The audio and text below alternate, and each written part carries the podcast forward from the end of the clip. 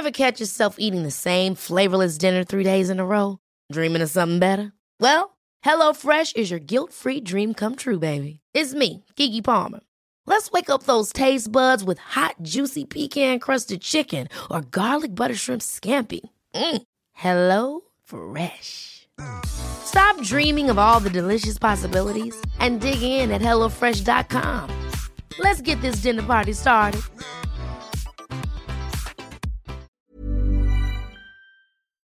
Y bueno, uno de los temas relevantes de esta edición, además de la venta de libros eh, de, de youtubers, ¿no? Que tienen mucha influencia sobre la población juvenil, pues hay otra, otro tema que tiene que ver con el asunto de los audiolibros, sobre todo en ciudades donde la movilidad, eh, trasladarse de un lugar a otro eh, lleva tiempo, hay personas que hacen hasta dos horas de traslado, se han dado a la tarea de ocupar ese, no perder ese tiempo y se ha recurrido mucho a la compra de los audiolibros. Así es, y para hablar de este tema de los audiolibros, sobre todo en esta expo, ¿cómo cuáles, ¿no? Los datos, cómo se incrementaron las ventas, cómo ahora también es esta nueva opción. Agradecemos que esté con nosotros tan tempranito a Norma Rufrancos, quien es directora de marketing digital de Grupo Planeta México. Gracias, Norma, por estar con nosotros esta mañana. Muchas gracias a ustedes por la invitación. Cuéntanos cómo fue esta incorporación. No es algo nuevo, ¿no? Porque sabemos que los audiolibros ya tiene un buen rato, pero también ahora las nuevas necesidades, ¿no? Como decía Alex, estas nuevas necesidades de lectura eh, han obligado que se recurra cada vez más, ¿no? A los audiolibros. Sí, efectivamente. O sea, como bien dices, no es un formato nuevo ¿no? Eh, de hecho, antes lo conocíamos como radionovelas, ¿no? O sea, finalmente la radionovela es esto, nos están contando una historia y eh, ahora lo que estamos haciendo nosotros es pues contar las historias que están escritas. Así es. Entonces, eh, pues esto es un súper reto que estamos llevando a cabo y pues estamos súper contentos, ¿no? De que la gente empiece a adoptar también nuevamente este formato.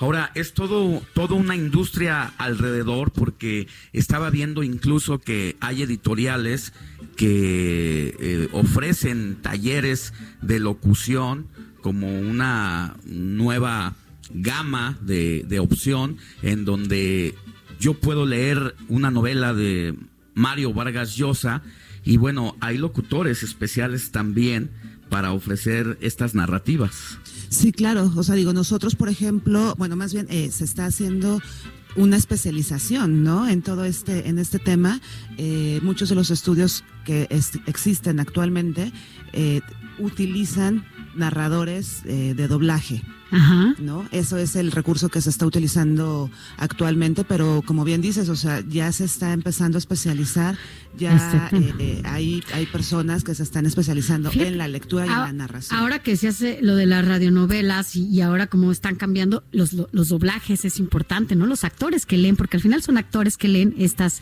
estas novelas, porque al final te están llevando a ciertos espacios, a ciertos momentos, los personajes, ¿no? Quien, pues quienes te involucran en este tipo de lectura son importantísimos. Claro, finalmente se convierten también como en unos cómplices, ¿no? Eh, nosotros lo compramos muchísimo como en las adaptaciones de cine. ¿No? O sea, finalmente eh, a ti te puede gustar muchísimo un libro, una historia, y si eh, la adaptación al cine no te gusta porque el actor que escogieron no es como tú te lo imaginabas, pues también eso es un tema para el, para el tema de audiolibro, ¿no? O sea, tú te estás imaginando unos personajes en tu cabeza y en el momento que le pones voz y que lo interpretan, o sea, porque finalmente no es nada más una lectura plana, ¿no? O sea, tienen que darle un sentido, tienen que darle movimiento, tienes que imaginarte, tienen que hacerte que te metas en la situación. Exactamente. Ahora, Norma, eh, si bien, como dice Sofi, tú lo, lo recalcas eh, con justa precisión, no es nada nuevo.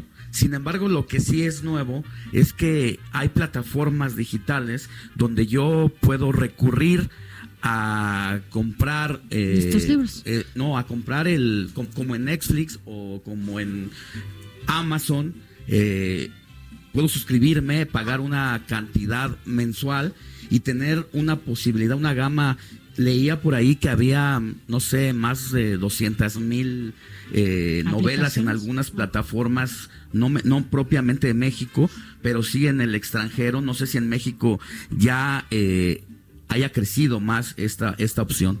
Sí, o sea, efectivamente, bueno, el formato ha, evolucionado eh, desde siempre, ¿no? Se empezó formato renovela en radio, eh, después existieron los audiolibros, pero se compraban por CDs, ¿no? Entonces era como la música y entonces te llevabas el CD a tu casa y lo ibas escuchando en tu Walkman, ¿no? coche. Exacto. Y eh, bueno, y ahora efectivamente pues se ha convertido en una, en una, o sea, nos hemos modernizado, ¿no? Y entonces estamos eh, utilizando los medios digitales que tenemos actualmente y como bien dices, hasta el modelo suscripción, ¿no? Que es como el modelo, a través de eso. Exactamente, que es como el modelo Netflix o como el Amazon Prime y demás, ¿no? O sea, tú pagas una mensualidad y por esa mensualidad puedes escuchar. Los que quieras. Los que quieras, completos, eh, puedes estar probando, puedes ver géneros, puedes estar, este, o sea, puedes jugar muchísimo con, eso y te da muchísima oportunidad. ¿Dónde está el negocio para las editoriales? Yo soy una plataforma digital, tú eres la editorial, eh, yo a ti te compro, te compro la novela eh, el texto y lo subo a mi plataforma y me cobras un porcentaje además mensual o cómo es el negocio que se hace entre editorial y plataforma digital? Sí, finalmente es un, es un canal de venta. ¿No? O sea, digo, cualquier canal de venta tiene un, un, un tema de, de comisión, digamos, ¿no? Por la distribución. En este caso es, es lo mismo. Entonces nosotros tenemos un convenio con, la, con las plataformas, ya sean de suscripción o por venta a la carta, ¿no? Que también eh, están. Y eh, a partir de ahí, pues es un... ¿Cuántos audiolibros tienen ustedes? Nosotros como editorial tenemos alrededor de 2.500 más o menos. Y a diferencia del papel, ¿cuál es el impacto económico? ¿Cuánto es lo que adquieren a partir de las ganancias de audiolibros? Pues, mm, a ver, eso es un poquito complicado de, de medir, ¿no? Justo por el modelo que se, que se maneja. No es tan fácil medir un libro entero, ¿no? Como es el formato físico, como es el electrónico en muchos casos también, a estar repartiendo eh, volumen de escucha. Claro. ¿No? ¿Cuánto ha crecido en, en, las últimas, en los últimos años la demanda precisamente de audiolibros por sobre lo que se vendía anteriormente? Mira, yo creo que no es tanto la demanda, sino más bien es darle al lector la opción de tener y escoger el formato que más se adapte a sus necesidades. ¿no? O sea, escuchamos también durante la feria muchísimo el hecho de que el libro electrónico eh, iba a sustituir también al físico y o sea, no, en realidad es darle la opción al lector que escoja lo que mejor se adapte, o sea, si que si prefiere el papel porque es muy romántico y le gusta el papel, perfecto. Si viaja mucho y prefiere eh, cargar un el, libro en, su tableta 20 libros o 100 mil libros, perfecto. Si le es más fácil escuchar porque se cansa de la vista, porque ella es una persona mayor o porque es una persona muy activa y no le permite estar leyendo, pues está el formato audiolibro. Para quienes, sobre todo porque es un tema también generacional, estas plataformas digitales, ¿no? De repente no está eh, algunas generaciones tan familiarizadas con ello. Y yo ahorita me metí a la página, ¿no? Y pueden meterse a la página de Planeta y pueden encontrar cualquier cantidad de audiolibros para que desde ahí mismo los, los bajen ¿no? y los puedan comprar. Sí, desde ahí están, eh, pueden escuchar una muestra directamente desde nuestra página para que puedan eh, ver si les interesa el, el, título, si les gusta la narración, exacto, o sea, una muestra como de unos cinco minutos y a partir de ahí, pues si quieren comprarlo, ya los lleva directamente a la página donde pueden comprarlos. Norma, pues nos gana el tiempo, muchísimas gracias por haber venido aquí. Nada más, si nos puedes decir cuáles son los temas que en audiolibros a los que se los que se venden más son igual que el papel o cuáles son las temáticas? No, en México la tendencia es hacia la autoayuda, mm. negocios, finanzas y después en un segundo nivel la ficción.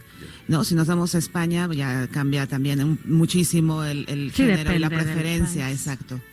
Pues, pues muchísimas gracias, Norma. Que tengas muy buen día. Encantados de que hayas estado aquí con nosotros. Muchas gracias a ustedes.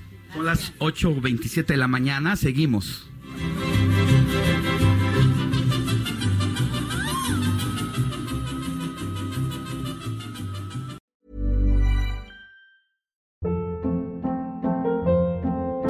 Hold up. What was that? Boring. No flavor. That was as bad as those leftovers you ate all week. Kiki Palmer here, and it's time to say hello to something fresh and guilt-free. Hello Fresh. Jazz up dinner with pecan-crusted chicken or garlic butter shrimp scampi. Now that's music to my mouth. Hello Fresh. Let's get this dinner party started. Discover all the delicious possibilities at hellofresh.com.